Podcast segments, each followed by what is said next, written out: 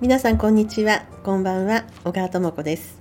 心の扉を開く幸せ先生術。この番組は輝くあなたへ西洋先生術とヒプノセラピーの情報をお届けする番組となっております。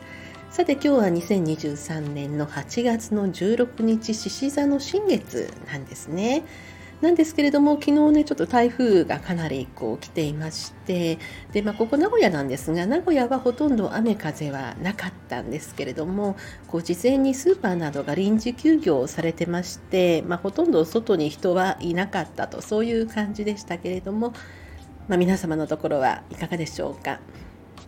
え今日はですねちょっとお知らせというかあの獅子座の新月で、まあ、今回の新月のメッセージというのがですね、まあ、非常にちょっとこう大きなポイントになるかなと思ってるんですけれども獅子座というのは向かい側に水亀座があるんですね。水亀座と獅子座っていうのはこう対になってる星座なんですけれども同じテーマを持っていましてこう自分らしさっていうこと自我自分の自我ということを持っている星座なんですね。でこれを獅子座の場合はこう自分自身も自分自身が堂々とこう自分らしさを前面に出していくそういう星座になるわけです。で向かい側の水亀座というのはいろんな自我があってそれが共存している社会それが水亀座的なイメージの社会なんですね。いろんなフィールドでいろんな考え方を持ちいろんな個性を持つ中でそれがこう一つのこうあの何て言うんですかね、えー、チームのような感じになってこう社会を構成しているようなそういうイメージが水亀座的なあの暮らし方というかそういう感じなんですけれども。であの冥王星が水亀座に入った。今年の3月に入りました。今ちょっと冥王星はもう一度ヤギ座に戻っていますがこれ来年の年明けからは完全にもうヤギ座には戻らずにもうずっと冥王星は水亀座へ抜けていくわけですね。でこれがいわゆる風の時代水亀座の時代ということでその水亀座の時代の象徴的になることはそういうこう獅子座的な自我を持った人たちのこう集まりそういう社会になるだけ中でじゃあ何が大事なの？っていった場合にこの獅子座の自我というのが非常にこうそれぞれに大事になってくるわけですよね。ですが、まあ、特にその日本人というか日本語という言葉自体ももう自分をこうはっきり主張するということにはなかなかこう不向きな言葉であったりとかそこに対する良さというのもね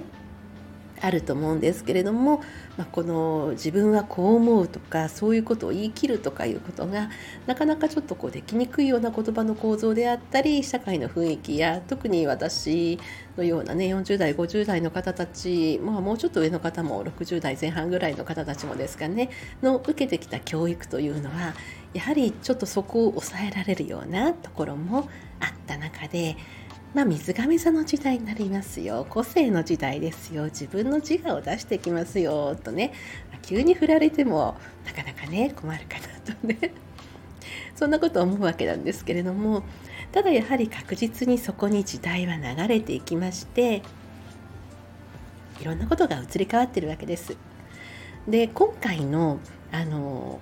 チャートですね。新月のチャートを見ますと日本においては自分こそが自分の経営者であるとそういうような感じの配置になってるわけなんですよ。自分の体をコントロールし自分の心をコントロールし自分を上手に動かしてこう自分らしさを出していくそういう配置になっていますのでまあ、ちょっとそのことをお伝えしたいなと思ったのともう一つはですね、えー、今夜なんです。ちょっと直前になってしまったお知らせがあの YouTube の方で今日8月16日水曜日の21時からまあ、1時間ほどですけれども獅子座の新月ということで太陽のパワーをエネルギーチャージしようという YouTube でライブ瞑想を行いますので、まあ、よかったらこう休み前のひとときにあの聞いていただけたらと思います。